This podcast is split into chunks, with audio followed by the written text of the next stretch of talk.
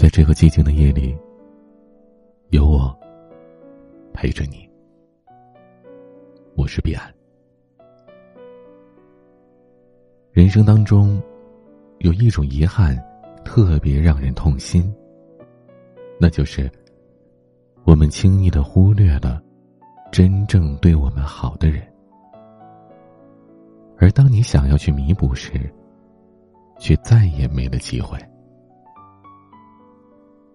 作家贾平凹描写过一段关于母亲的文字。母亲还在时，我住在城里，她住在乡下。母亲每一次都高高兴兴来，每一次都生了气回去。回去了，我并未思念过她，甚至一年一年的夜里也不曾梦着过她。母亲对我的好，是我不觉得了。母亲对我的好，直到母亲去世之后，他又写道：“我妈在牵挂着我。”我更是觉得我妈还在，尤其我一个人静静的待在家里，这种感觉就十分强烈。大概，我们每个人的父母，都扮演着这样的角色吧。你可以任性的对他们发脾气，你可以不在乎他们的感受，甚至可以做很多糟心的事儿，让他们难过。因为你知道，无论你怎么折腾，他们永远也不会抛弃你。可是你也并不知道，明天和意外，哪个先来？父母上了年纪，终有一天。会离开你的。那时，当你想要再好好孝敬、关心、爱他们的时候，已经彻底晚了。人与人之间，相识一场不容易，相知更是难上加难。但许多时候，我们却因为一些鸡毛蒜皮。不值一提、无关轻重的小事，而轻易的打翻了友谊的小船。曾经看过这样一个故事：有一次，唐太宗生病，想搬到一个旧阁子里住，打算把这旧阁子装修一下。然而，朝廷里都在议论，说皇上要用十车的铜来建造一个望灵台。唐太宗下令追查。结果发现是魏征造的谣，他与魏征当场对峙，魏征辩解说，这种夸张只是为了政见的需要，危言耸听也是为了大唐的江山呢。当时唐太宗非常生气，想要杀了这个既是臣子又是挚友的魏征。直到后来魏征死后，唐太宗才真正意识到魏征对他的良苦用心。看《甄嬛传》时有这样一幕：当初在选秀的宫门外，安陵容不小心打翻了茶水。甄嬛好心的帮她解了围，还特别把自己的珍珠耳坠送给她戴，给她攒上了最美的秋海棠，成功的引起了皇上的注意。可是安陵容呢，虽然刚开始也很寄情，可是。后来，他却为了自己的地位，暗地里使坏，想要扳倒甄嬛。直到他临死前回顾自己的一生，那个真正对他好的人，也只有甄嬛了。可那个时候，也没有了后悔药。在生活当中，我们很可能为了一些小名小利、小得小失、小恩小怨。而跟朋友彻底决裂。比如，你误入歧途，朋友好言相劝，你觉得伤了面子，于是从此不相往来。比如和朋友一起合伙做生意，你不愿意吃亏，于是钱赚到了，朋友却没了。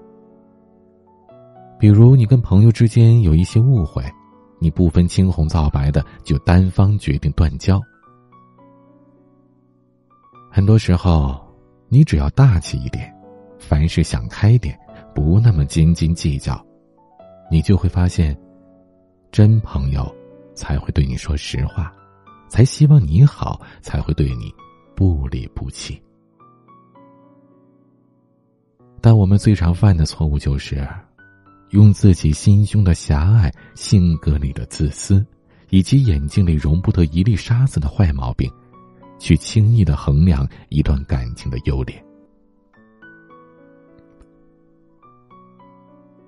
你有没有弄丢过这样一个人呢？那时你一边享受着对方给你的好，一边又漠视着他们的存在。可是你忘了，感情就像是拍巴掌。如果一个人总是单方面的付出而得不到任何回应，总有一天他们会心凉、绝望，直至离开。有的人对你情深意重，你累了他帮你扛，你委屈了他帮你打抱不平，你哭了他帮你擦眼泪。甚至他只差把天上的星星摘下来送给你。可是你呢？刚开始你特别感动，可时间长了，你就觉得理所当然了。于是你无止境的让对方包容你、理解你、爱护你，可是你却没有为对方做出哪怕一点点力之所及的牺牲和努力。有的人。对你无微不至，你没钱了，他也跟你过苦日子；你要创业，他陪你坚持到底；你工作辛苦，他各种体恤你，早起为你洗手做羹汤，晚上还孤灯夜坐的盼着你早点回家。可是你呢？曾经的承诺说是一定要对他好，可后来他生气，你不会哄哄他；他生病，你也不会陪陪他。他心情不好，你更不会逗他笑一笑。你甚至觉得，他就应该是那个在背后默默的支持你，而不需要你去在乎的人。于是，等到他们失望攒够了，心伤透了，彻底失望了，他们没有选择大张旗鼓的离开，也没扯着嗓子让你挽留，甚至。都没有提前跟你打声招呼，他们只是挑了一个风和日丽的下午，裹了一件最常穿的大衣，出了门，然后再也没有回来过。而当你意识到大事不妙，想要再去追时，光阴已然蹉跎，感情已经耗尽，断肠人。早已走远。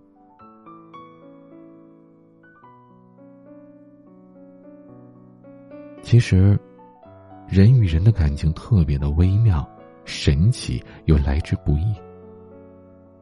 比如，无论你曾经如何，现在混的怎么样，将来你会变成谁，在你父母眼里，你永远都是那个还没长大、需要呵护、时刻牵挂的孩子。比如，无论你现在遭遇了什么，哪怕你一穷二白，哪怕你失去了所有，在你朋友心里，依旧把你当成最好的哥们儿。他们不会嘲笑你、挖苦你，对你落井下石，而是会尽全力的帮你。再比如，无论你是上刀山还是下火海，爱你的那个他，都不畏不惧的。一生陪你。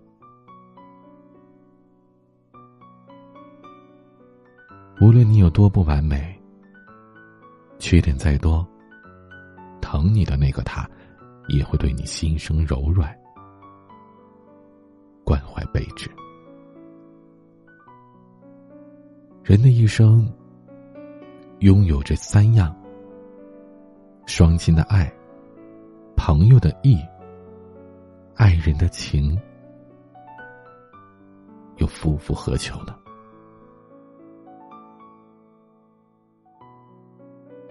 珍惜那些对你好的人吧。今天的晚曲来自胡六六的《读者》。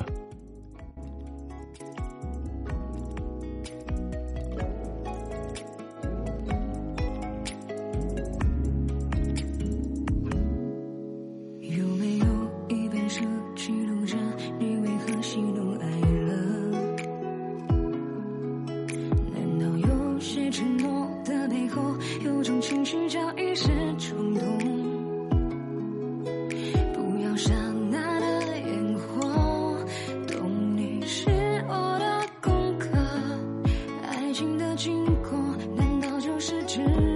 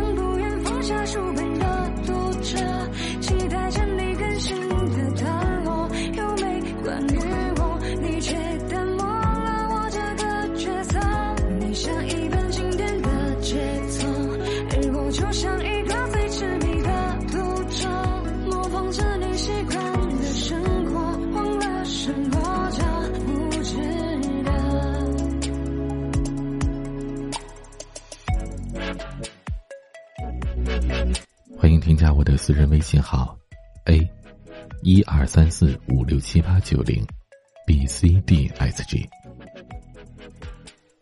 记得对我说声晚安。我是彼岸，晚安。